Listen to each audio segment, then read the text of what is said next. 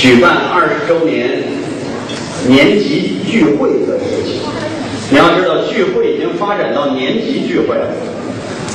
我们整个这个年级要在今年的八月份回学校聚会，所以那天我们各自作为各自专业系的代表，来首次策划这件事情。呃，在一个忙碌的时代里头，大学同学的聚会永远是一个非常干净和极具吸引力的事情，这就很自然的让我想到自己的大学生涯。呃，之所以我们能够举办一个年级的聚会，是因为我们整个年级加起来也没多少人，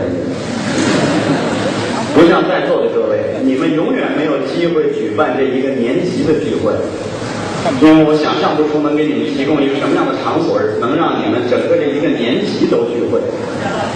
而我们那个时候只有四百来人，所以我们可以有这个勇气。呃，如果要说上大学让我印象最深的，作为一个师哥的话，劝你们几句，有几个最该珍视的东西。第一个就是集体的友谊，这是永远无法复制的。当你走出校园的时候，舒婷曾经说过一句话：“友情之树与头发成正比。”什么意思呢？头发越多的时候，朋友越多；头发越少的时候，朋友越少。所以一定要珍惜在大学校园里头最珍贵的集体友情。大学校园里当然可以谈恋爱，但是我想说的是，恋爱是一辈子可以谈的事情，千万别因为谈恋爱而耽误了集体友谊。只有在大学和高中才会拥有的这样的一种情节，能有班里的集体活动。能自己组织一些集体活动，千万别因为躲在两个人的世界里头而错过。我觉得人生最悲哀的事情就是大学里头净谈恋爱了，只是两个人。等大学毕业的时候，你想找其他人的时候，对不起，只能看见对方的那张脸，还要过一辈子，你多可惜啊！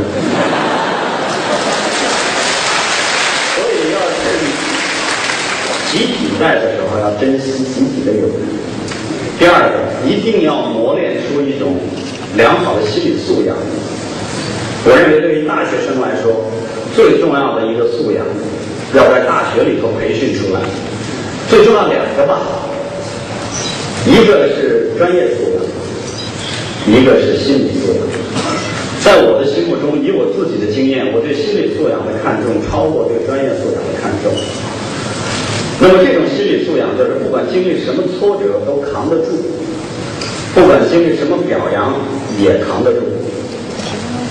大家会觉得这很重要吗？非常重要。当你走出大学校园的时候，你会经历一次又一次的挫折。一个人能够成功，一个人想要成功，不取决于他有多大能耐。而取决于他遭受挫折的时候，他的抗打击能力有多强。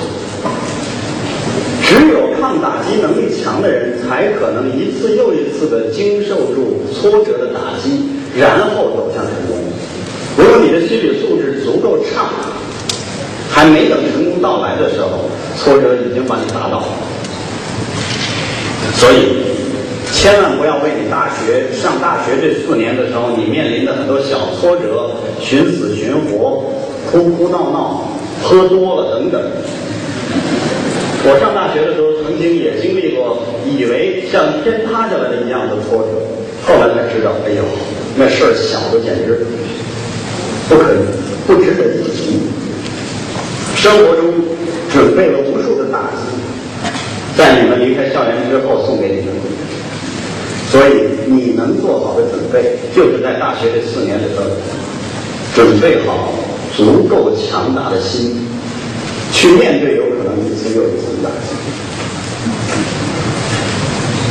这是第二个忠告，作为师哥。第三个就是，一定要在离开大学校园的时候做好一个准备，接受平凡。刚才在我的手机短信上，我在看新闻，还在看到的是，今年有很多人放弃高考，放弃高考恐怕几种因素吧。第一个，研究生扩招，加上前些年的本科生扩招，加上我们现在本科找工作也越来越难，因此使仿佛使我们的学历贬值了。第二个，经济状况，我个人认为，我个人认为这种现象有，但是是被过分夸大了。我们既要重视，又不可以太过重视。但是有这样的一种局面的出现，我觉得恰恰是一种反省。其实我们早就应该做好这样的一种准备，去面对这样一种局面的。但是我想告诉你的是，我说准备迎接平凡，可不是说我们本科毕业不值钱。白石哥到现在也不过本科毕业，我拒绝了一次又一次可以，这能说潜规则。我拒绝了一次又一次变成研究生和博士生的可能。但是我以本科生的身份，现在依然可以做研究生的导师。我认为一个人的水准需要的是真实的水准，而不是那一本印刷品所赋予我们的东西。就像使用奢侈品，总想替自己挣一点。如果你的肚子里有足够的货的话，其实你穿一件布衣就可以。但是我想告诉你的平凡是什么呢？是生活的真相。不管你是本科毕业，或者你是博士生毕业，当你离开大学校园的时候，都要有足够的心理准备去迎接平淡的生活。就像我常说过的一句话：“悄无声息的，咱们就算进入正题了，好吗？”六点半到，对于一个搞新闻的人来说，时间是一个一分钟都不会差的事情。你们要放这一个秒表，我可以用零秒给你们计数。你们以为很难，做这个行当做长了就很容易。那我要说的是，面对平凡的是指的什么呢？我以前总在转引的一句话：人生最幸福的事儿百分之五，最痛苦的事儿百分之五，剩下的百分之九十呢？剩下的百分之九十都是平淡。那你说白岩松，你也是吗？我同样如此。比如说，每天晚上看你新闻加一，你在争辩天下，你都是直播呀？我说对。平常呢？我说平常为了这半个小时在卖命呢。一个人在被别人看到的时候，别人如何评价他？不取决于看到时候的表现，而取决于当别人看不到你的时候，你在做什么。就像我每天晚上去做半个小时的直播节目的时候，那半个小时对我来说不是最重要的，最重要的是在除去这半个小时之前的无数个小时，你在做什么样的准备？你到达了什么样的程度？你什么时候才觉得够了？就像冰山海面上。十分之一，海面下十分之九，一样的道理。这就是我的日子。那就像今天女生来到这里，哦，那你说刚一进来的时候，鲜花掌声。那我上午去上班，很早，然后开车去机场，坐飞机过来，睡一觉，吃饭，然后面对你们，然后一会儿坐飞机回去。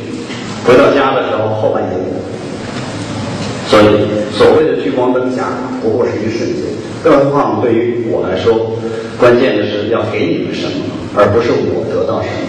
因为这样的场合我也经常见，虽不麻木，但是责任更大。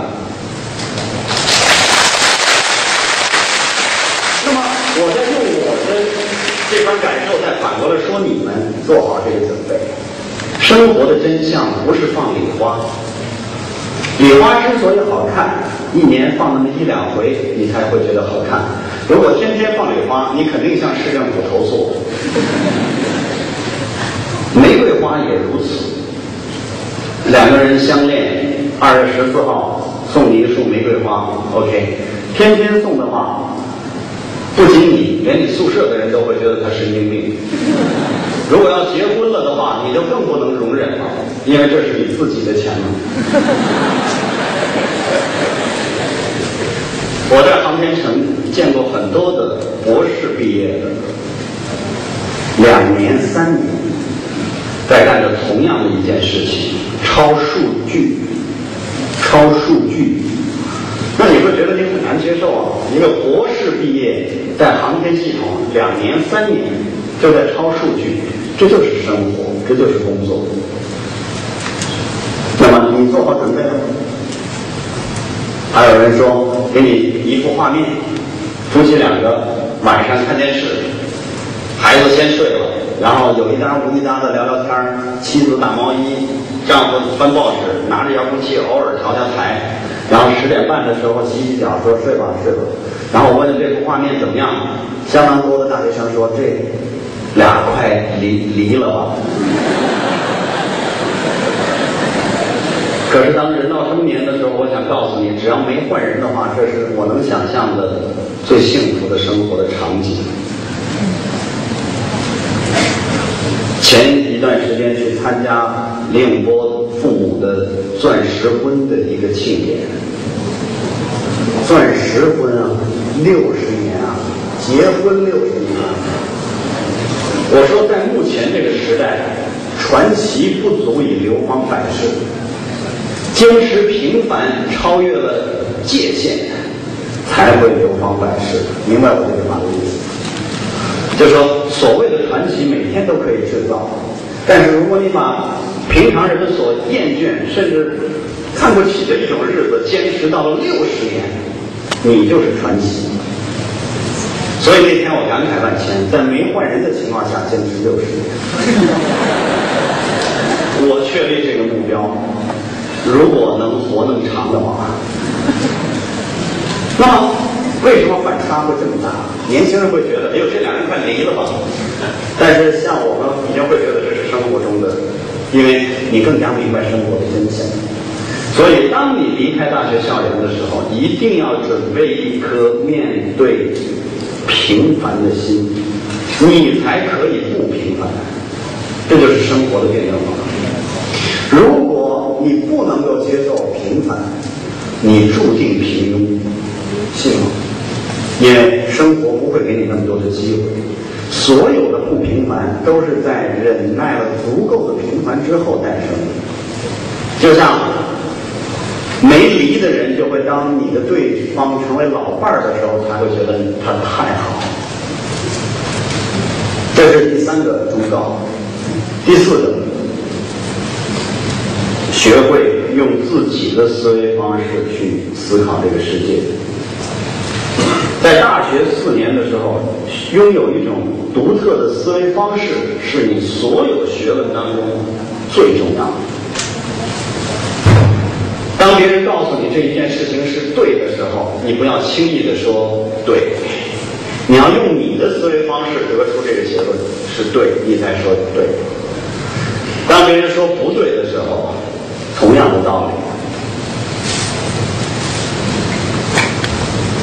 我们高中毕业的时候走进校园，你认为宁波大学、北京大学、广播学院、新疆大学、宁夏大学什么有什么区别吗？所有的学生，我告诉你，走进校园的，刚刚走进校园的大一的学生，那一瞬间几乎没有区别，但是走出校园的时候。区别就太大了。法律专业的人会用法律的眼光去看待这个世界，新闻专业的人会用新闻眼光去看待这个世界，理工科的人会用你的理性的科学的精神去看待这个世界，区别就已经拉开了。这就是大学四年的专业的教育所给你的塑造。但是，走出校园的人是不是都可以成功？是不是都可以杰出？绝对不是。优秀的、杰出的永远是小比例事件，才有优秀和杰出。那么，优秀与杰出者必定是思维方式的优秀者。永远记住这一点：不管你在课本上掌握多少知识，如果你不能够举一反三，如果你不能拥有持续的学习能力，尤其是在没有督导的情况下的自我学习能力，在没有一个独立思维的大脑，你就很危险。独立思维是非，独立思维是非常非常重要的，绝不人云亦云。它对这个国家的安全都是重要的。这就是从去年开始，我又重新提出十二个字，叫捍卫常识，建设理性，寻找信仰。其中捍卫常识说的也就是这个意思。你要知道，一加一等于二是常识。那你说白岩松不用你捍卫，我也知道一加一等于二，不一定，信吗？不一定。如果要有三四十人让他做讲台。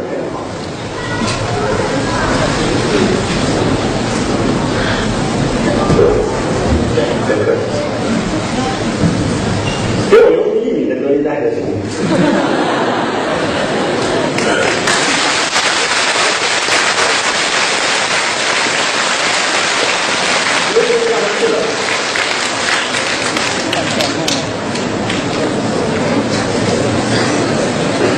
你认为一定所有的人都会说一加一等于二吗？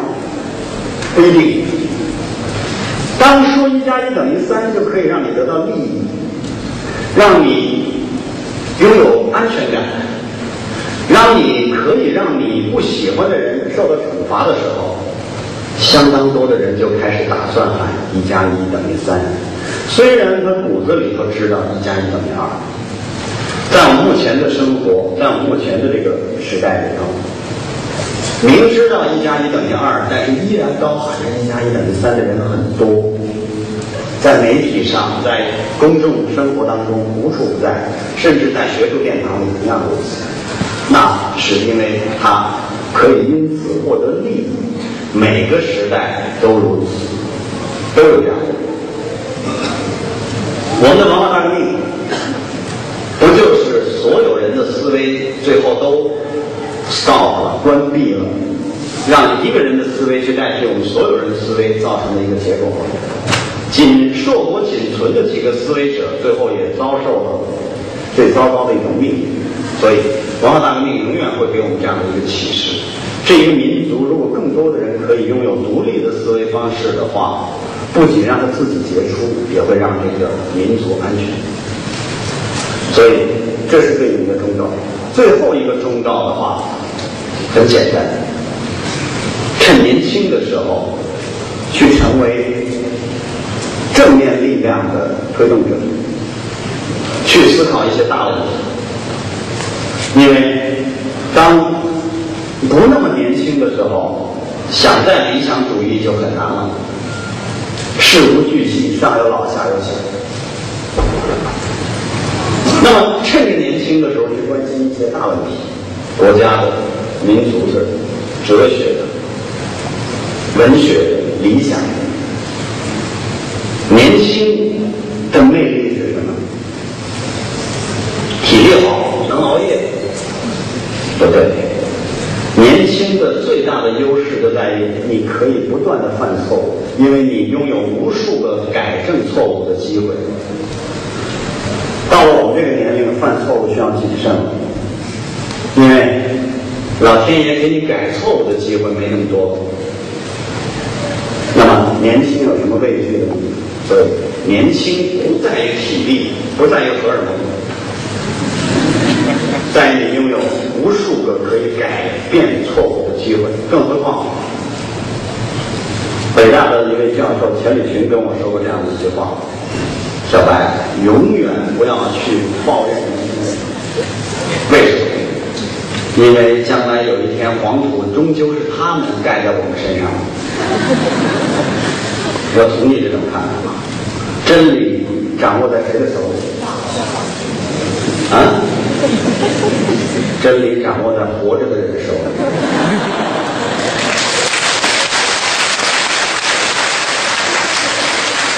开个玩笑，偷换个概念，其实历史是掌握在赢家的手里。我们全家全是搞历史的，所以我很清楚这一点。一次又一次的历史总是被不断的改写。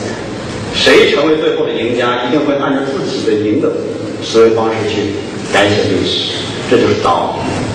所以，趁着年轻的时候做一点大梦，然后将来人到中年的时候也能容忍自己琐碎唠叨，只关心生活。不过那个时候还可以用孩子的诗去安慰自己：“面朝大海，春暖花开。”但是如果你没有过激扬顿挫、关注世界、想过很多大问题的年轻岁月，你又怎么可以安心的在中年的时候面朝大海、春暖花开？所以，这是我的最后一个忠告，收回来不谈了。作为一个大的开场白，其实原本也是要讲的内容之一。接下来，我大约用半个小时或者再多一点的时间。讲一下大的命题，所谓中国与世界，这当然是一个很大的命题。但是在我看来，这是目前中国真正的问题。倒退二十年，中国最大的问题不是和世界之间的问题，中国最大的问题是和自己、历史、贫困等等。但是，当改革三十年结束，现在中国所面临的最大的问题是中国和世界的问题。当然，也清楚这句话的含义。我们依然要认同中国目前自身的问题很严峻：东西部的差距、贫富的差距、各种因素、社会保障、政府与百姓、民主自由等等的所有因素都在发展过程中。但是每一个时代有一个时代最大的命题。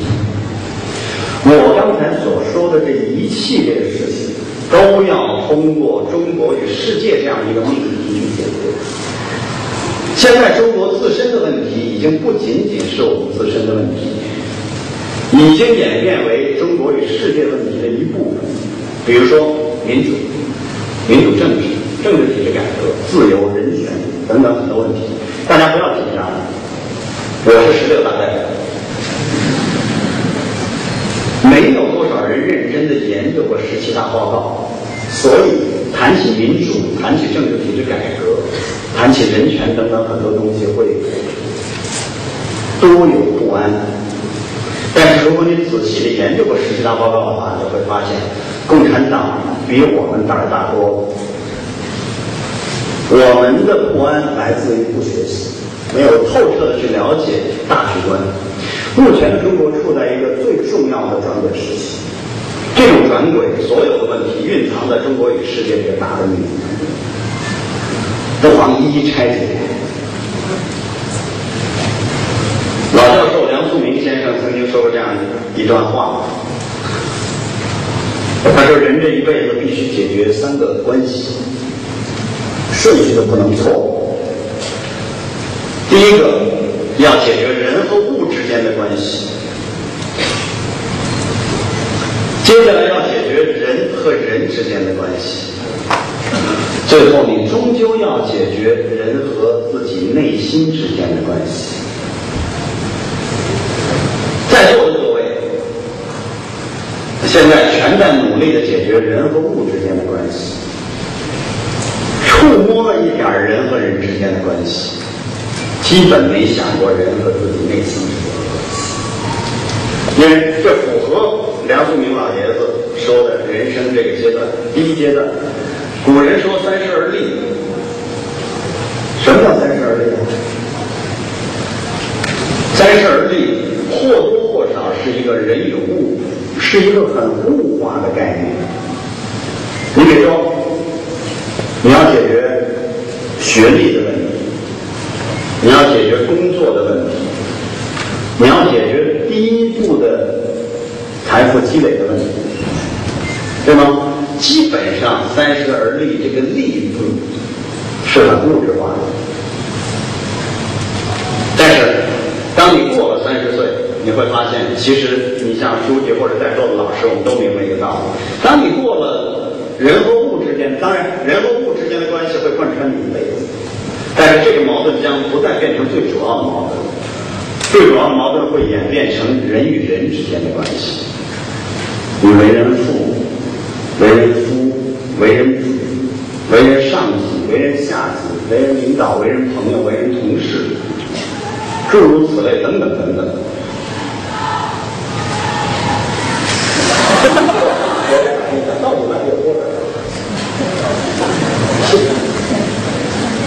其实我不欢迎像喊所谓明星名字一样的同学，但是我欢迎同学。如果他们是来听，等这个这样，咱们不客气，我等一下，好吗？人不多，让他进来。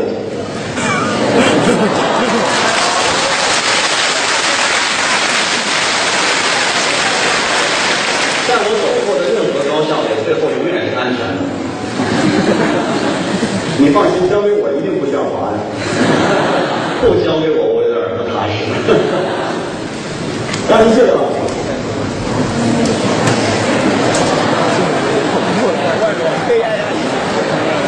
超多人。进来。根本没发现我。没法放。在外面那个黑压压一片的时候，我刚解开走，我走的时候。是不是终于到了？啊。看到了，怎么了？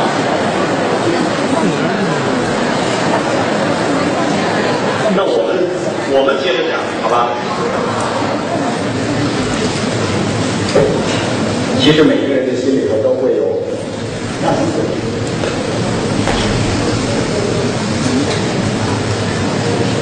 对，你就你这样，就我觉得这个东西本身就是一个双方妥协嘛。一百来人进来，让他坐在这儿就好了。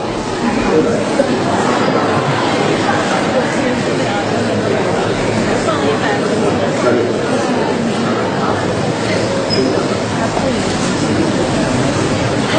那。怎么跟他们做的工作？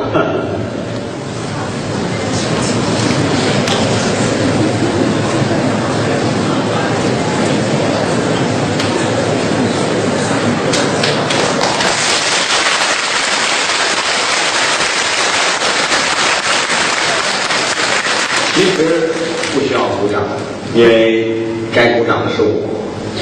任何走进这个礼堂里的人，用社会学的分类来说，叫既得利益者。那么，每当出现了任何，你比如说站在校门外的人，是非既得利益者，起义往往是非既得利益者造成的。因此，你如果要在门外的话，你也有可能通过喊名字去表达自己没有机会的不满意。所以这非常正常。我觉得老师们也应该很开心，这说明我们宁大的学生本身对这样一个专业以外的这种讲座，或者说对知识的渴求是很大的。所以在这儿应该是我感谢宁波大学。我不会有，我不会有任何，我好像觉得被打断了，没有。其实对我来说，那就是衷心的希望将来宁波大学会有更大的提馆。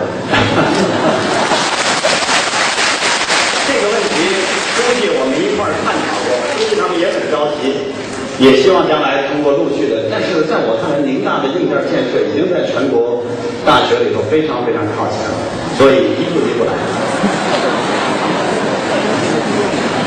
是，你看坐在里头又变成了一种非既得利益者，你们会立即想到了洗澡不方便、吃饭不好吃，诸如此类的东西。但是以一个外来人的角色看，当我看到你那么大的体育场的时候，我已经很羡慕。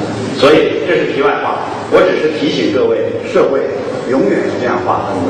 既得利益者容易排斥非既得利益者，你们会厌倦他们，你们会觉得他讨厌，干扰你们听讲座，安心的听讲座。但是换一种思维方式去思考，他们没有拥有这个机会，他们也有权适度的表达。如果你在外头，这就是社会民主的开始。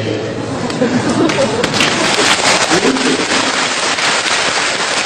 民主从来不是坚持自己的。还有学会聆听别人，学会聆听别人的，绝不仅仅是聆听别人正确的，也自然包括聆听别人可能不正确。民主不仅是捍卫多数人的权利，民主更重要的内涵是少数人的权利受到侵犯也要捍卫。所以，既然民主刚刚拉开大幕不久，大家要通过这样一个具体的案例、具体的实例，去充分的去体验这些。所以，如果大家不不把我刚才的这段话当成废话的话，大家不妨可以把它当成你们外面的同学通过他们的行为，突然让白石哥即兴讲了一些也许原本不会讲的东西。好了，言归正传，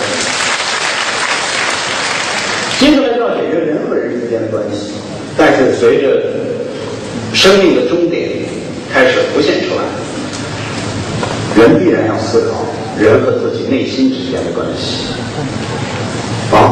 活着一辈子的价值是什么？意义是什么？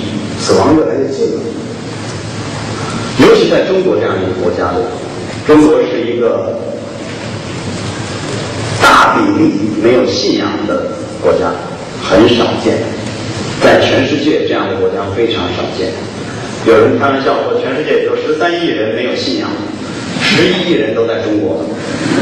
大家别乐。你我一说十三亿人，你会下意识的理解成就是中国，不对，中国还有两亿人有信仰，一亿人信着各种各样的宗教，包括佛教、基督、天主、伊斯兰等等，还有一亿人说他们信共产主义。所以要说没有信仰的十一亿人左右，但是对于一个急剧变化的国家来说，这是一个非常大的问题。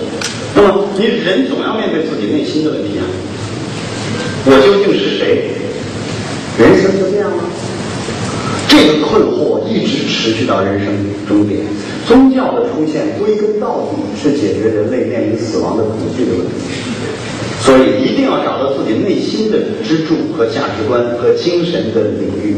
对于个体如此，对于一个国家，我正是在看了梁漱溟老先生的这番话的时候，突然联想到了中国这三十多年的时间。你看。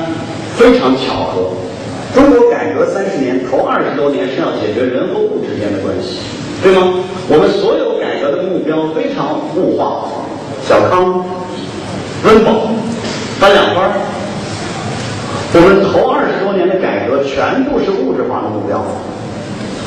巧合的是，当这二十多年以物质为目标的改革宣告结束的时候，中国改革的目标确立为人与人之间的关系。和谐社会是什么？和谐社会就是要解决人和人之间的关系，这包当然包括政府、民众、富的、穷的、东的、西的等等，要和谐。那么和谐国的话有一句很重要的话，我是经常引用，叫“君子和而不同，小人同而不和”。那么这也是未来中国奉献给世界的价值观。这一会儿我会谈到，什么意思？君子是可以，君子之间是可以和睦相处，但各自保留各自的不同。君子和而不同，一个好的宿舍就是君子的宿舍。和而不同，和睦相处，每个人都极有个性。小人呢？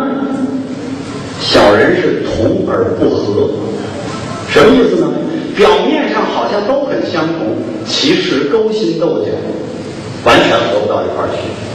但是小人之交一定确立了一种表面上啊，对我也是这样，我也是这样。我相信宁大没有这样的宿舍。都该是君子之交。那么，这是要解决人和人之间的关系。但是中国的复杂性就在于，当中国急剧改革的三十一年的时候，我们已经开始进入到要建构人与人之间关系的和谐社会阶段的时候，人与自己内心之间的关系的冲突又显现出来。这就是对于我们这个国家、这个民族来说，你的信仰是什么？你的核心价值观是什么？你的精神家园在哪里？大家听着挺新鲜的。十七大在文化那部分，你第一次提到了两个词，一个叫精神家园，一个叫核心价值观。其实这就是另一个信仰的概念，但是请注意，信仰不能单纯的理解为宗教。你要知道，对于中国这样一个庞大的国家来说，现在处在一种无序的、没有信仰的阶段。全中国人民都信钱，如果要用一种方法信还行吗？十三亿种方法。我们的核心价值观是什么？能安宁我们内心的东西是什么？再反过来说，过去的这几十年、近百年，中华民族对整个人类的发展贡献是什么？再问你一个，我们总千年文明文化文明大国，我们是文化大国，对吗？好，过去这一百年来，中国是文化的输出国还是输入国呀？我们在文化方面严重赤字，远远超过美国在经济方面的赤字。在座的各位是在美国文化和日本文化的氛围中长大的，对吗？几乎每一个女孩的发型，找一找都能找到日本去。说不对，我就是在街边那个发廊剪的。街边那个发廊在日本一转了一圈，不是他去，这转了一圈儿，这发型演变成这个发型到你脑袋上去。更不要说可乐、电影、摇滚乐、流行音乐、动漫等等等等。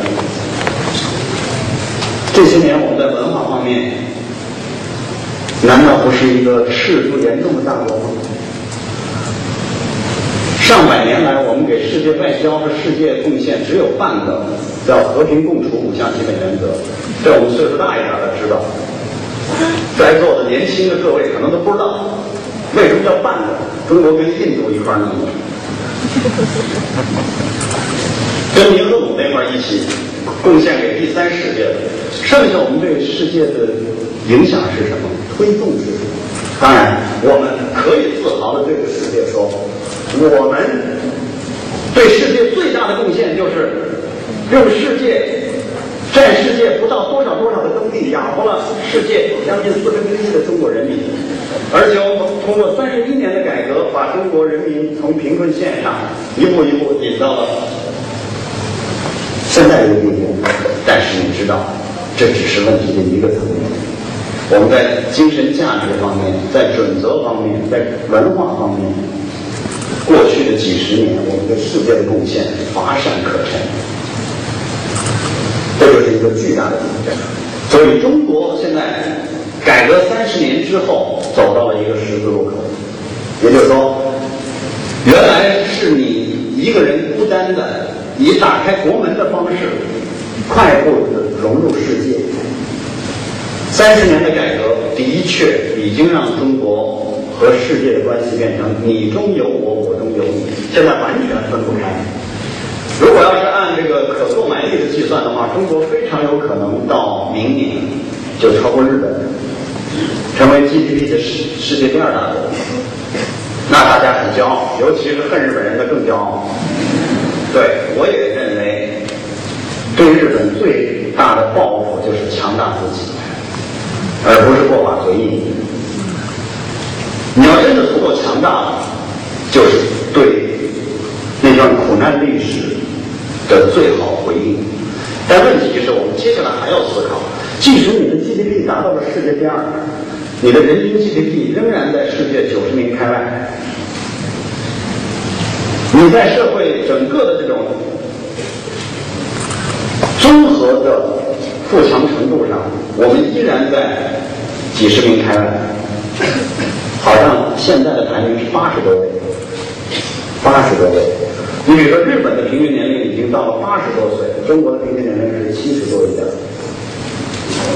这背后不要小看这十岁的差距，这十岁差距是一个社会综合的能量，医疗、教育、人与人之间的互助、社会保障等等等等，环境、食品安全。所以目前中国就走到了这样的一个地步。接下来中国要往前走，一个最大的屏障就是你能在世界上起到什么样的作用？世界会反馈给你什么？当下的世界对中国的要求不再是一个开放的中国。三十一年前，全世界对中国只有一个要求：开放。你要知道，那个时候世界对中国好着呢。唐山大地震的时候，世界求着中国能让我们援助你吗？中国说不，不麻烦你了。以至于到了七八年的时候，当时龙永图是证人啊，他有一次在联合国规划署，他是工作人员，然后翻译说中国准备接受国外的援助，那规划署的负责人都懵了，你确定？龙永图说：“对，确定。”那个时候。要制衡前苏联，中国是个宝。另外，一个封闭的、刚从毛时代结束了的中国，让世界感到提心吊胆、充满充满好奇，开门就 OK 了。七十年代末、八十年代，整个中国跟日本、跟美国、跟全世界进入蜜月期。你看，中国跟日本最大的蜜月期在八十年代吧？为什么那个时候是蜜月期呢？中国那个时候还来得及仇恨呢，一打开国门，妈呀！全世界等着我解放的那三分之二，日子过得都比我好。落后不是一点半点儿。邓小平在新干线上，完全是忧虑的神态。日本人很善意的问他，告诉邓小平说：“我们现在的这个速度接近三百公里，您觉得快不快？”邓小平若有所思，半天之后突然冒出这么一句话来：“中国不能走啊，要跑啊！”你就想想那时候忧虑的是什么？七八年的十月份，邓小平访日，我这次去，我前几年去了松下的总部，那么就到了。看到了很关键的史料，那么当时就七八年十月份，邓小平跟松下幸之助坐在对面，就对松下幸之助说：“你要去中国，中国需要你的帮助。”所以那个时候，在整个七十年代末八十年代初的时候，完全处在一个蜜月期，中国人还没来得及仇恨，那些情绪还没有翻腾出来，一种落后挨打，刚一打开国门的惊诧，然后。急起直追的羞耻心，加上动力，因此我们要学习。而日本同样看着一个这么弱的中国，也来不及蔑视，而且有负救心，更何况中日文化之间交接，于是迅速的靠近你，几乎没人对你说不。我们最早的援助贷款等等，首都机场最早都是来自日本的贷款。然后这两个国家迅速的进入蜜月期。但是到为什么中日之间的问题从九十年代的中后期一直到新世纪的刚开始，问题这么大呢？到这两年又小了呢？太简单了，那个时候是中国太弱了，日本太强了。巨大的反差都来不及较劲，什么都没有翻腾起来。到了九十年代末、新世纪初，哎，中国人是喝了两天热汤了，吃了不少肉，面色不错。突然开始，哟，孙子，你打过我，现在还经常又参拜靖国神社，又是什么的啊？我们的腰杆硬了，而日本呢？哎，原来一直人家可能心里的感觉也是：哟，孙子，你也能富起来。这个时候双方的心态发生了非常巨大的变化。中国人的腰杆直了，我们对很多过去的问题是综合的看待，不仅仅只关心吃饱了喝足了的问题，还要关心我们的尊严，我们与其他相处的关系等等因素。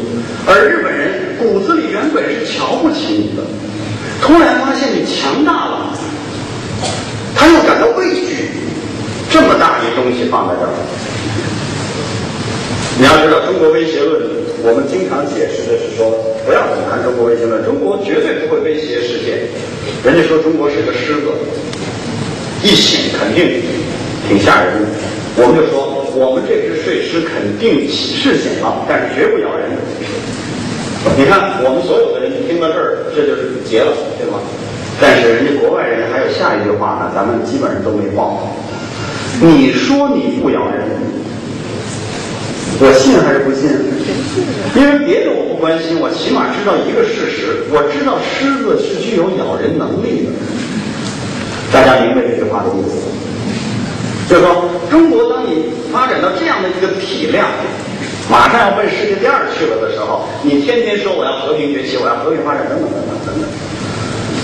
泰森跟你站在旁边说：“你随便说我。”你批评我都行，我保证不揍你。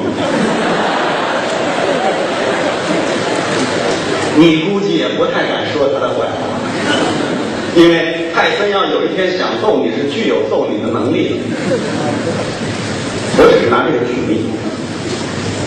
所以中日两国进入到了焦灼期，在焦灼期的时候，任何蛛丝马迹都会激化矛盾。从这两年开始，慢慢的，中日问题不像之前那么敏感。为什么？日本经过了这几年的磨合之后，已经接受了你强大的现实；而中国经过这几年的强大之后，也找到了强者的感觉。还会有一段焦灼期，焦灼期不会这么快的结束。中日之间的问题，我估计还得持续个五到十年。但是是趋弱的，是虚弱的。问题的关键就在于，我们找到了第三条的合作方式，既不是敌人的，也不是恋人的，而是正常人的交往。但有问题也依然可以相处。而且中国越来越找到了强者的感觉，强者不是蔑视人家，中国好像现在还不到可以蔑视日本的地步吧。当然，我们也可以说，将来我们即使可以面试了，也不面试。那么，对于日本经济来说，也完全接受你。你要知道，为什么中国追日本这么快 GDP？明年或者后年，中国就可能超越日本。那是因为中国每年一百，就即使今年百分之八，保不保得住啊？两会的报告上说的是百分之八左右，可没说百分之八。是百分之八左右，也就是说七点五接不接受？四舍五入接受。那么即使这样，这也是全世界吓人的增速。而日本去年是负三，今年预计也是负三。所以你要知道，我们追人家追得快，不光是因为我们在增长，还因为人还往回去。但是这里就涉及到一个大的问题，就是当你在谈论硬实力的同时的时候，这些年我在做任何节目的时候，看日本、看台湾、看美国、看香港等等，我越来越关注软实力。我对硬实力兴趣不大。你到全世界走遍任何一个地方看，最漂亮的酒店基本在中国。我说的是大堂如何高。那个大理石的级别如何高？但是最舒服的住的地儿不一定在中国，甚至不在中国。除了我自己的家和你们每一个人的家，因为走遍哪儿最舒服的都是自己的家。但是你可以去富丽堂皇的五星级甚至六星级甚至七星级的酒店，你看不到服务员发自内心的对你的尊重。在他的眼睛里有宝马，有奔驰。中国人现在的眼睛是最乱的。我现在格外的关注任何一个国家，包括我身边的人眼睛是否干净。就像有的评委在看模特大赛，或者在看这个选秀节目的时候看，在他的眼睛里，我看见的是房子。这是我们现在经常把它当成一个标准，所以我更加关心的是软实力的东西，所以会去日本去做关于环保的问题，去做老年人的问题，诸如此类，去做防震减灾的。我是第一个去日本做大规模的防震减灾，那是在汶川大地震之前啊。当我亲眼看到日本小学生二年级的学生都。很自如的，在没有通知他们的前提下，突然发出地震警报，严丝合缝的在老师的组织下，全部安全转移出课堂，在操场上蹲着，还都带一块这个毛巾，然后都蹲着走，因为容易引起火灾，火灾的时候低着走才可以。这样的新闻事件，你说我作为一个新闻人受的刺激是什么？当时黑龙江有一个酒店着火，一共死了。三十多个人，可是那个酒店当时住了一半日本人和一半中国人，结果死的没有一个日本人。这就是常识所给你们做的。所以我去美国会去坐校车，为什么要去做校车这个节目？有多少中国人知道，美国人几代美国人是美国政府出钱？把每一个要上学的孩子从他的家门口接走，送到学校，然后放学的时候从学校接回来，再送到他的家门口。美国政府每年花在一个美国学生的身上的校车的经费是五百美金，花在特殊的学生的身上是两千美金，比如说残障的学生等等。那么你说？美国是社会主义还是中国是社会主义？美国几就是从幼儿园到小学到初中到高中全是这样的，几代人。你们回去看看《阿甘正传》就知道，阿甘上学的时候是他妈把他送上黄色的校车，后来是阿甘送自己的孩子上黄色的校车，一代又一代人。我就突然明白了一个道理：美国的妈妈一天二十六个小时，中国的妈妈一天只有二十四个小时。因为美国的妈妈之所以多出两个小时，是刨掉了送孩子上下学的那两个小时。什么时候我们的乡村、我们的城市能够开出一辆黄色的小车，去以最安全的方式运送孩子？美国政府要求校车必须是美国所有交通车辆当中最安全的。然后你知道吗？美国的校车只要一停。美国的校车只要一停，迎面来的车必须停下，后面跟着他的车也必须停下。任何赶在校车停了的情况下，不管是正向还是反向超车的，都视为最高等级的交通违章。这些东西你不学，我们去，为什么我要去美国拍公共图书馆？公共图书馆跟我们的概念是完全不一样的。出发前就有人问，还说你去美国拍图书馆干嘛？那咱好莱坞吧。对，去美国之前的时候，科比的奥尼尔的团队全部找过我，而且不止一次，甚至愿意提供很多很多优惠，要求采访科比或者奥尼尔，都被我拒绝了。最后，我在美国做的是。青少年是怎么一步一步走进 NBA？NBA 为什么会成为 NBA？最后去的是科比的母校中学。公共图书馆，我去的是波士顿的公共图书馆，全美第一座公共图书馆，一八四六年开馆。图书馆的上方写着一行字，我给翻译成，其实他那行字要字面上翻译的话，应该是免费进入。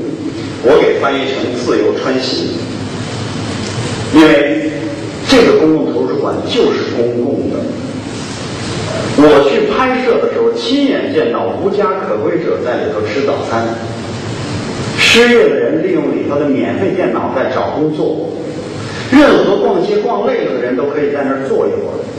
我去就可以在里头随便的借书，我拿。宾馆的房卡都可以跟他借书，然后他为周围的社区提供免费的语言教学、歌咏比赛，组织各种各样的活动。一个图书馆就是一个文化的释放的场所。我们呢，起码几年前在北京想要拥有一个图书馆的证，那是一个地位的象征。什么时候有一天我们也可以打出来自由传奇？谈到这些的时候，你就要明白，我们进入到了一个软实力的建设时期。那么这只是一个层面，你要看到整个这个世界上所能给你提供的各种一面又一面镜子里所照出的我们的短，硬方面没问题，中国比他们强。在洛杉矶那儿飞机要降落的时候，哟，到通县了，没多少高楼，看着跟农村似的。现在通县这句话是对通县的侮辱，但下去的时候你才发现它是松散的、舒适的。一个地方的现代化，到了我这个年龄就明白哪儿没高楼，我喜欢哪儿。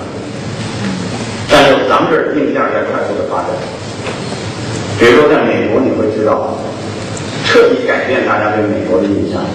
我认为美国人现在是往古典走，中国人往后现代走。我们比美国人现代多了，不管是在性、在家庭、在生活的住方面上。我觉得最乱的是中国，一天二十四小时不夜城，保证是中国。在美国，一到晚上七八点钟想吃饭是不可能的，你找不着在开业的饭馆。后来别人说没关系，去唐人街。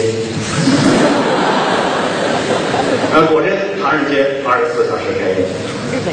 我去美国的，从大公司到小公司去了很多很多，像摩根斯坦利、通用等等都去了。随便路过走廊、办公区，几乎每一个办公桌上放的全部是家人的照片，而且不止一幅，N 幅。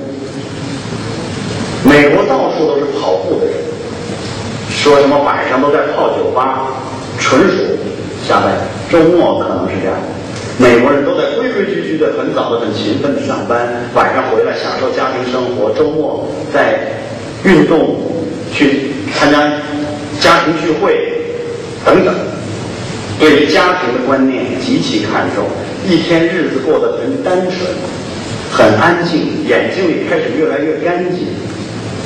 这任何一个国家的进步都经历了一个眼睛逐渐浑浊、充满欲望再恢复干净的一个过程。而我们现在正在一个逐渐浑浊的过程中，所以我们在软实力方面，你现在要打开国门，终于可以去照到我们下一步要拥有的东西。那么这还只是一个层面，接下来中国必须要思考的一个中国与世界的，不是一个这个定位，说中国达到了世界这么大的一个经济总量，更何况你是中国，你接下来要为世界奉献什么？因为对于中国现在最大的挑战，已经不仅仅是你从世界得到什么，还包括你要给世界什么。因为接下来中国要打算管世界要的，你能不能得到，取决于你给世界什么。这就是我现在说的，三十年之后，中国改革三十年之后，新的大的命题是中国与世界。中国对世界也是有欲望的。你认为中国会对世界没有欲望吗？一个倡导多极化的大国什么意思呢？你认为中国只满足于二百多级里的一级？你认为中国有一天世界经济总量跟美国一样了的时候，也像日本一样屁颠儿屁颠儿跟在美国后面？中国这个国家是不可能的，不像日本，日本永远是解决中日关系非常好解决，只要你强大了，问题全解决了。因为日本就是这样一个强权崇拜的国家，你只要强，我就跟着你，完了。最早中国强权中国，后来德国强学德国，大家不要认为日本打开国门开放的那段学的是美国，不对，他是德国学的，是跟俾斯麦等等在德国学的一套规矩，所以日本是全亚洲最像德国的国家。后来美国强了，立即跟美国。现在中国强了，你看日日本在经济方面绝对跟中国。将来那你会不会变得更强？那就更好办了。那么中国想要在世界上拥有中国应该拥有的力量、地位和梦想，那么你的形象、你的价值观就必须要做出重要的改变。你比如说，中国到底接不接受人类普泛的价值观？民主、自由、人权。二零零八年的五月份，胡锦涛在日本和日本签署的第四份重要政治文件当中，破天荒有史以来第一次有了这样一行字：中日两国将针对世界普遍接受的价值观进行定期磋商。什么意思？这就是一个信号，中国已经释放出要在人权、在自由、在民主，包括今年中国的民主方面的白皮书等等。那就不要说人权。我们为什么要解决这些问题？一是自身的需求，我们的经济发展和我们有这种需求。高校变大了，还希望自由，天天教育部管，能管好。自身的需求是强大的动力，另外还还有一个，你得用世界统一的游戏规则去玩这游戏，你才有一天可以得到你想得到的地位和尊重。我们想要在这个世界上得到的，也取决于你给予世界。你不能总是让别人防你吧？我去美国的时候，在华盛顿的新闻博物馆里有这样的一个大的展板。那个展板上是二零零一年九月十二号，全世界所有报纸大部分大报的头版。大家知道，二零零一年九幺幺、九二九月十二号那天，全世界所有大报的头版全都是九幺幺，只有中国是领导接见其他人。九幺幺正点，我们所有人站在展板那儿，你就觉得你不属于这个世界，你太奇怪了。这是零一年的时候，那么我们今后能不，我们能不解决这个问题吗？还有民主的问题，从十大开始，共产党开始非常高调的谈论民主，包括给老百姓知情权、参与权、表达权、监督权。请注意，我说了给，其实是我们该。天然该拥有的权利，但是在十一大报告里都有啊，包括票决制，包括将来群众可以推荐党的干部，在十一大报告当中全有。那么到了去年的时候，还有了像问政于民、问需于民、问计于民，几个省委书记不断的在强调思想解放、还权于民，中国已经拉开了民主的大幕。中国的新闻改革从去年开始，用我的话来说，叫进入负零了。过去都是负数，我这话说的够重的。去年才回到了零，之前全是负数，只不过负的指标大小。但是从去年开始进入到正计时，我们将来很多年后取得的成就，也许是正数。那么，对国家来说，去年十一月七号，我就在现场，在京西宾馆，李长春在那儿强调的是，我们怎么跟世界沟通啊？重要的、热门的话题等等，我们的媒体也要发出声音啊，参与热点话题讨论啊。我们的媒体要用别人听得懂的语言跟国际、跟世界沟通啊。这都是过去从来没有的词汇。也就是说，在自由、民主、人权等很多方面，零八年是一个非常重要的元年。中国已经拉开了要去建造核心价值观、寻找精神田园、融入世界这样一个巨大的进程。所以，我们也很多年都没有提过。现在我们提出和谐世界这个概念，那么将来会不会随着中国经济的影响力以及政治的驱动力，以及形象的陆续改变，而成为世界所接受的一种准则呢？比如说，美国是向世界各国输出价值观的。大家不要认为美国只是像你这儿卖可乐、卖好莱坞电影，美国最主要的产品是价值观。你潜移默化的都接受，一瓶可乐进去就进去了一步，一部电影看完又进去一步，就是。那么中国也当然要输出价值观。我们现在刚开始试探，比如说和谐世界是不是一个贡献将来？也就是说，世界各国和而不同。可以，虽然各自不同，但是可以和睦相处。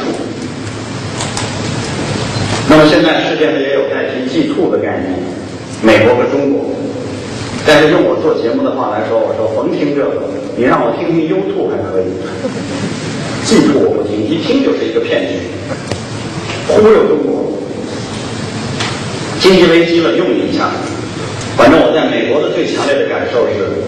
当我近距离的接触了这帮大大鳄啊，什么默多克呀、摩根斯坦利的、花旗的、通用的老总啊等等，接触完了之后，我发现他们最重要的两个词，一个是应对，一个是改变，而我们只有一个词，就是应对。我不知道大家注意到这一点没有？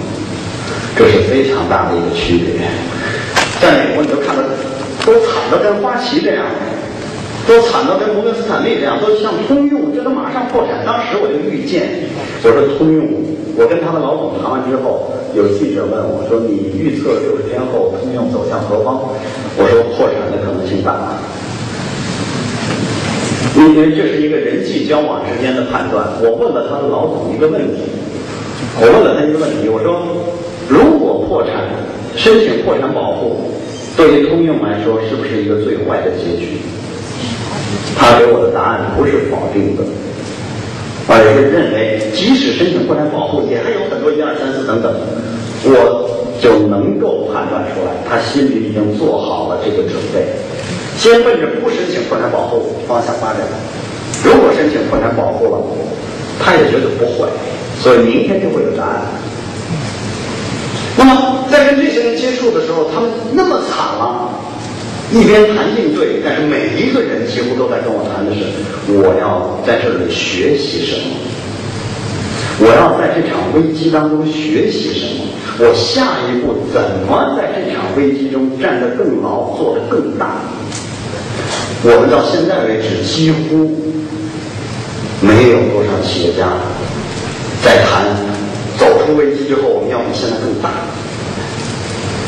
只有总理在上个月开始谈了，我们一定要用创新走出这次危机。但是我觉得力度还不够。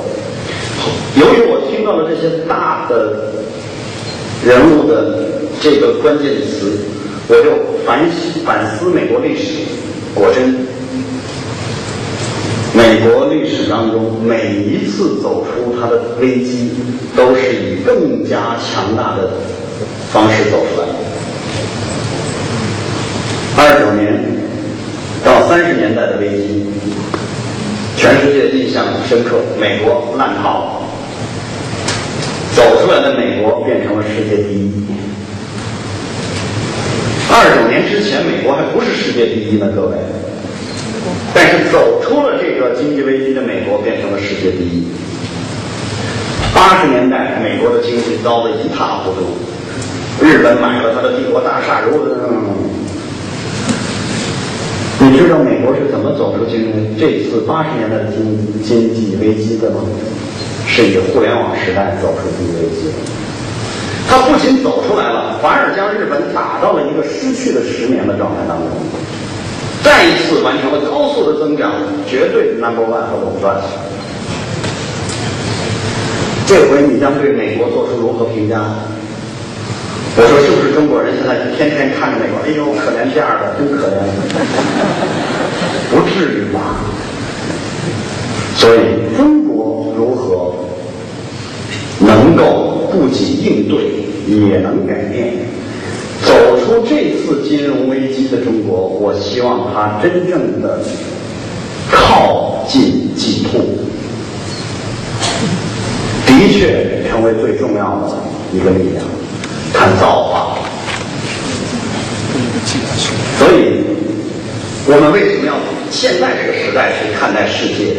就是因为一切的挑战、内忧外患云集在一起，大国的梦想已经建立，但是大国的脚步将如何行走？大国永远是相对于其他国家来谈的，不再是自己一个国家的问题。所以，你中有我，我中有你，错综复杂。所以，我觉得看世界。既不能过于感性，当然也不能极端的理性。可是我觉得还是偏于理性更好一点。我们有的时候说哦，法国讨厌，抵制家乐福。对我反对抵制家乐福，然后骂我的人很多。头一天还说我是民族脊梁嘛，第二天哟，我一看我汉奸。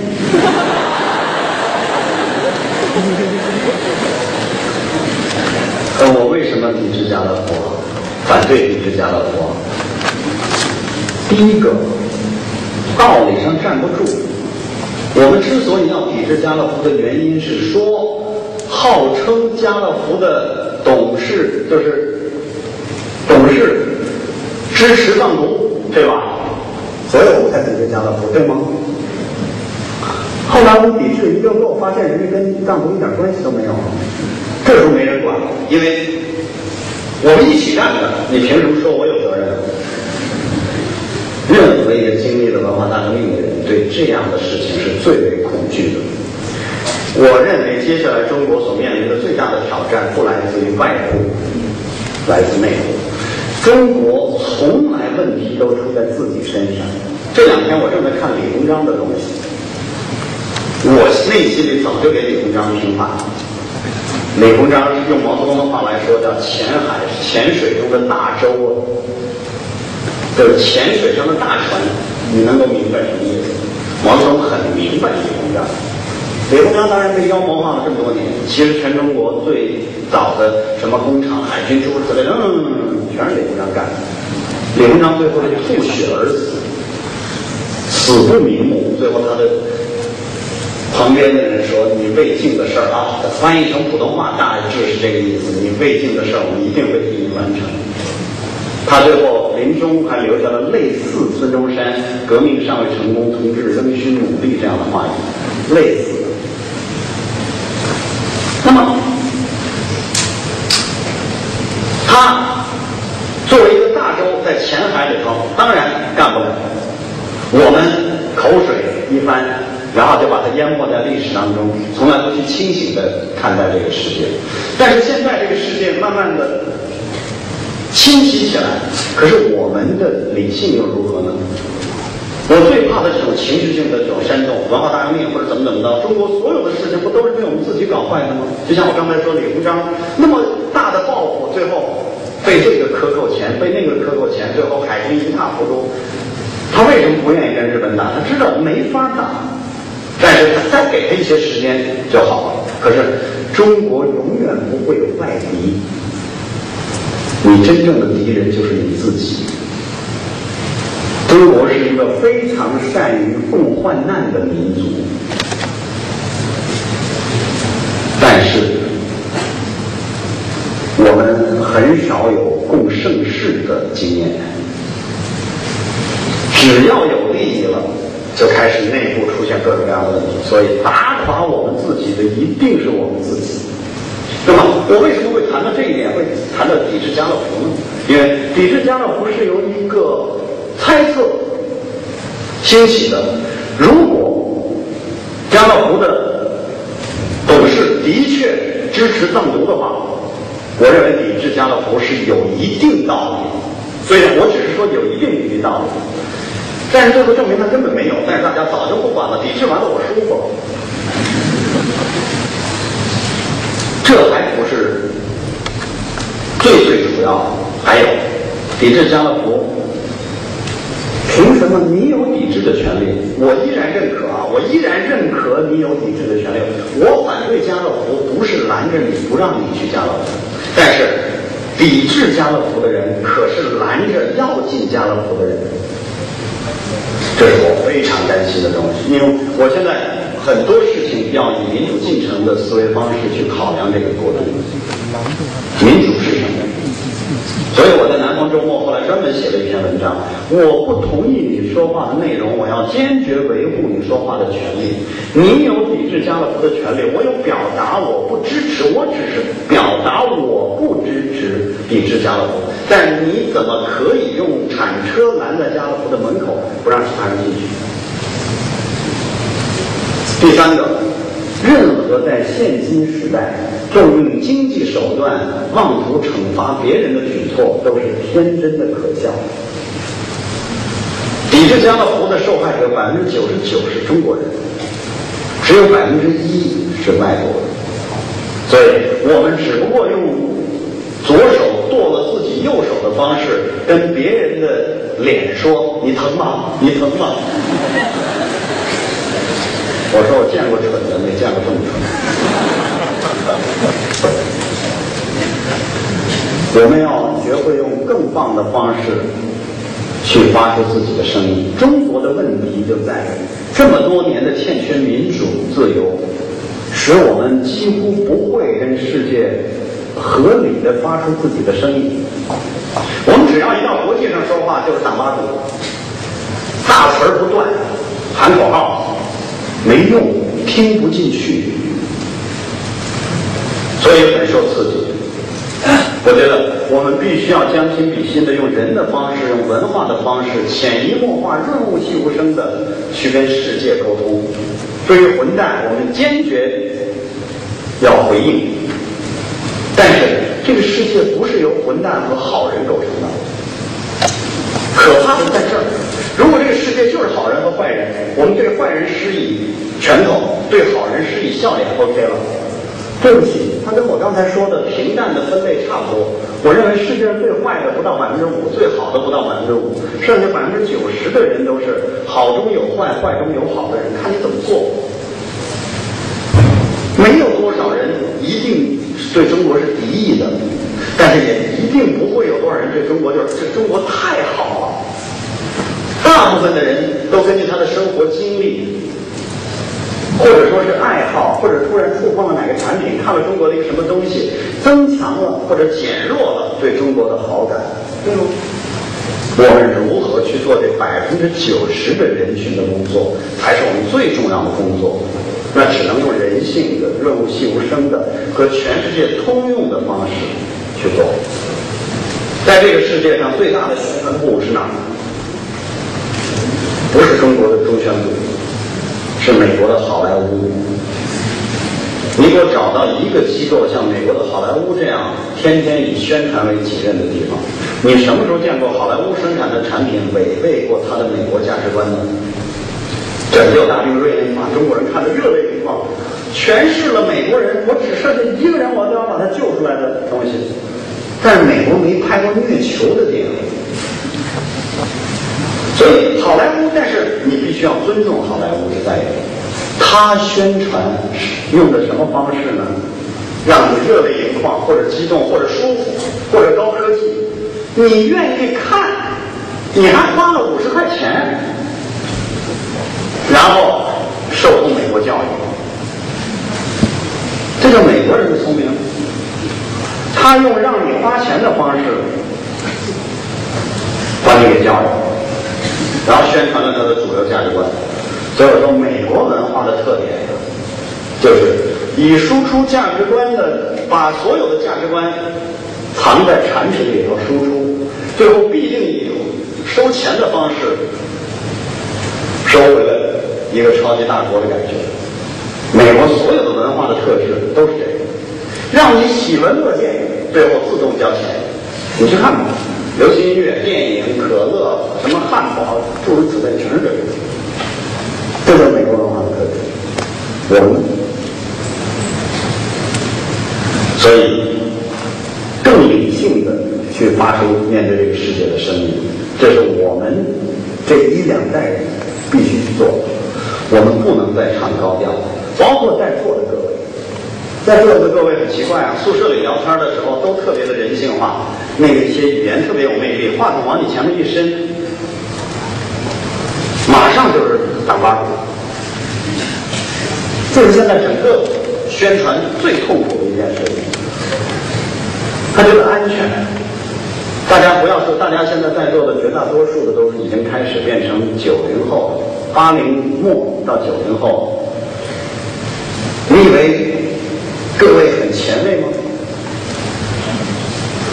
以我的观察，目前在我们传媒系统里头写出让我们非常愤怒的文章的，好多都是八零后。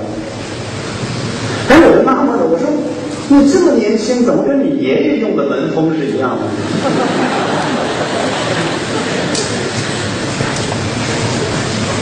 这是我不太接受。我认为我们每一代人都有职责去改变中国人的公共话语，说人话，办人事儿，做人、做事儿、做学问，最后归根到底回到一个人上。做人做事做学问的核心，别落在最后，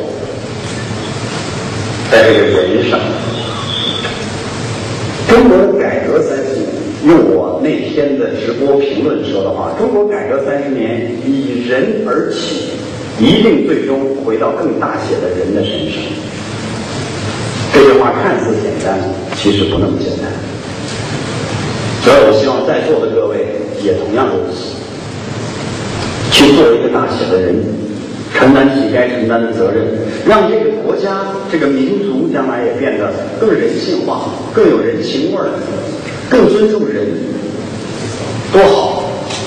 这才是我们期待的一个和谐社会。而一旦我们做到了这一点，我们自然是世界上的，起码是带头大哥吧。一个国家的。最终价值观、核心价值和追求的目标，绝不仅仅是财富，还有尊严、地位、影响力、价值观和对更超越国境之后对人类的推动，在这些方面，我们都有巨大的空间要前进。所以，过去三十年我们解决自身的问题，未来通过解决我们自身的问题去改变这个世界，这就是。中国与世界这个题目的题中应有之意。谢谢各位。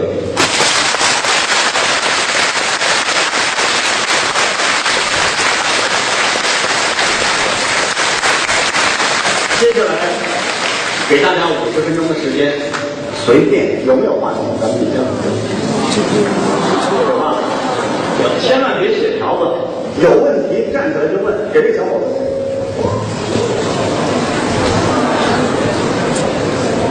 呃，尊敬的老师你好，稍等，稍等一下，我确定下一个人，下一个要问问题的是哪位？您把那个把那话筒给靠墙的那个，因为我一定要第二个是要照顾那些没座的人。对，靠墙那个。OK，你问。嗯，尊敬白老师你好，我是宁波大学 W 一点 S。在之前的话，我们收集了三位战友给您的提问。呃，下面的话，我向您呃选择性的提问一下。首先是一位来自 Stephen，最多不超过两个问题。好的，不是我，因为我要我可以回答无数问题，但我记不住。嗯，好的。呃，一个是来自 Stephen 的一个战友的问题是，呃，他说我们知道作为一名新闻工作者，本身本着真实性的原则报道新闻，但是不可避免的，由于利益政治的立场问题，一些新闻工作者隐瞒了本身呃事实的本身，甚至部分歪曲事实。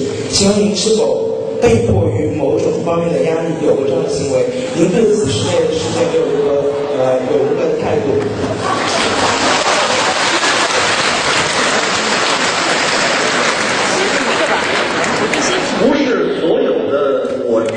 真话我和想说的真话我都说了但是我从来没有说过假话。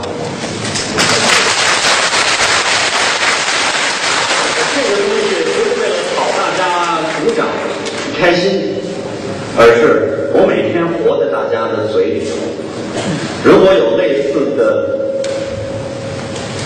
情节有类似的细节我是藏不住也掖不住的。藏不住掖不住，在目前这个时代下，如果我犯了这方面的问题，你认为大家会饶我吗？第二个问题，呃，第二个问题是来自于 AT 九九这位战友的问题，他的问题是：您作为一名资深的新闻工作者，对现在在社会上的各种问题一定有非常了解，并有自己独特的看法。但是现在我们社会上发现社会上一些现象，随着某种多元文化的发展，已经很难确切的说一件事情对或者错。比如说许晴案、清洁女工徐晶案，谁是谁非已经很难辨别。那您觉得用怎样的一个标准来判断，对即将步入大呃社会的大学生的社会判断又有怎样的建议？谢谢。我从来就不是一个黑非即白的支持者。对于我这批八十年代上大学的人来说，当时有一本书影响是很大的，就是刘在富的性格组合论。那么刘在富的性格组合论里核心的观点就是说，人不是只分成好人和坏人，这就是刚才我也跟大家沟通过。那对我来说，就想告诉各位，这个世界不是非黑即白，大部分其实是灰色的。这是需要你的判断。每一个人会有自己的判断力，但是对于媒体来说，它不仅仅是个体的判断力。那我必须建立在常识、理性和信仰的基础上。这就是我为什么要提出来捍卫常识、建设理性、寻找信仰的准则。那也有人说，你是不是要替老百姓说话？我就是老百姓一个，我谈何替呢？更重要的是，有很多的新闻，我不会从政府的角度思考，我也不会简单的只从老百姓的角度思考，而是从前进和进步的角度去思考这件事该不该做呢？你以为出于正义的理由做的事情一定都是正义的吗？不对，我们全家都是搞历史的，我清楚，历史上无数次的灾难出发的时候，动机挺好的。那么同样如此，是不是所有糟糕事情就一定要打上一棍子，没有任何可辩驳的空间？也不一定，也不一定。所以我觉得这个时候回答你这个问题就一句话，这就是我劝告各位要有独立的思维方式的最重要的因素。我永远不会被哪个利益所捆绑，我始终保持着作为媒体人的一种警惕。呃，有很多的词我干了二十年都从来没用过，我也不想说是哪些词，我会有我的自律。另外有很多事情我还是期待制度的建设，比如说媒体可不可以监督媒体？当然，如果有一天媒体可以监督媒体了，媒体造假的空间就会变得更小，所以还是要靠制度。我不太相信一件事情。人们不愿干，就是出发点是让人家不愿不想。比如说反腐败，天天思想教育说你别腐败，啊好，我一定不腐败，该腐败还是腐败。所以让人不想和不愿可以做这份工作，但是关键的是让人不敢和不能，这是制度建设。所以这是革命的首要问题。但是在人生的成长上，思想教育不加教育，思想的碰撞却很有意义。就像我从来不主张任何上课的时候别人记笔记，为什么？就是因为该记住的你不记笔记也会记住，不该记住的你记了笔记也记不住。生活的常识告诉我们，一百个人记了笔记，九十五个人回去不会再翻看。但是你为什么要记呢？因为人群的一种惯性，觉得学习就该这么学。谁说的？你如果扔下手里的笔和本儿，没准你记住的更多。而且记忆这个东西，知识的记忆这个东西，有很多就是你以为忘了，在需要的时候突然来了，很奇怪。所以该记住的一定会被记住，不该记住的一定会记不住。题外话，来，当然还是按以前的老老规则。给这个女孩儿话筒那个支架不是她的话筒，我都在解决提完问题这个人的话筒，对，然后回到刚才那边那个同学，好，孙哥你好。首先，呃，我昨天在看那个简介以后，看你的家乡海浪，那你是不是在呼伦贝尔草原？没错，我想问你一个习惯，就是在草原上面，你喜不喜欢仰望星空？我当然喜欢羊肉吃了，仰望星空，什么仰？仰望星空。呃，如果说温家宝总理到高校里头说这个社会、这个民族需要有一些仰望星空的人，那我猜想他在说我们，因为我们仰望就能看见星空，但是北京人即使再仰望也看不见星空，被层被层云给遮住了。我想问一个就是关于人和飞的问题。嗯，因为我在以前特别喜欢想到外面去流浪，但是在看到德国哲学家康德他那句话叫“仰望星空”，他讲他一辈子都没有离开他那个家乡小镇，但他的思想却遨游了世界。对，你的问题是，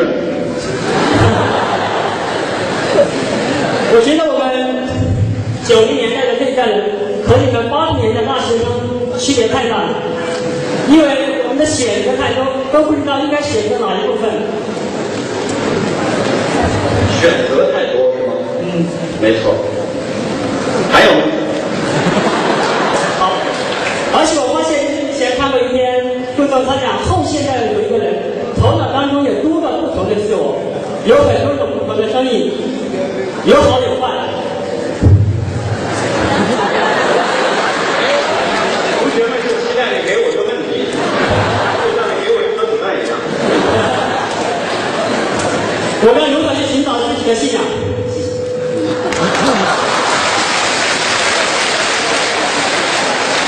你问了我一个大约需要本次新闻联播大约需要五十分钟时间的提问。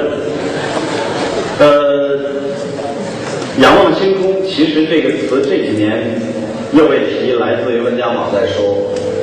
更早的时候，其实是一个学者的一本书。对于草原上的人来说，当然天天仰望星空，隐隐于闹市。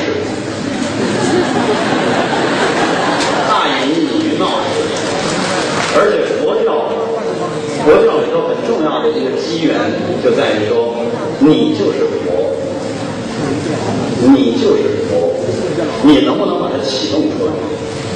有一天早晨，释迦牟尼对着自己的像在拜，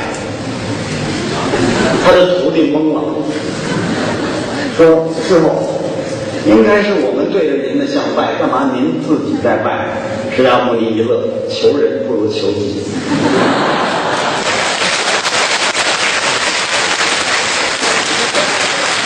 所以，当你想流浪的时候，你是想离开自己，不是想离开这个城市。但是我只问你一句：走得多远，你离得开自己？所以，不离开这个城市，也有让自己飞翔的可能。你觉得我说的对吗？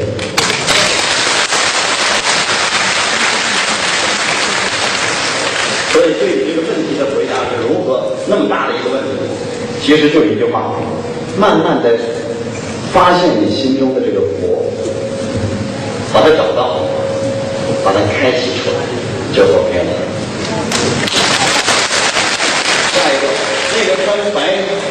继续的。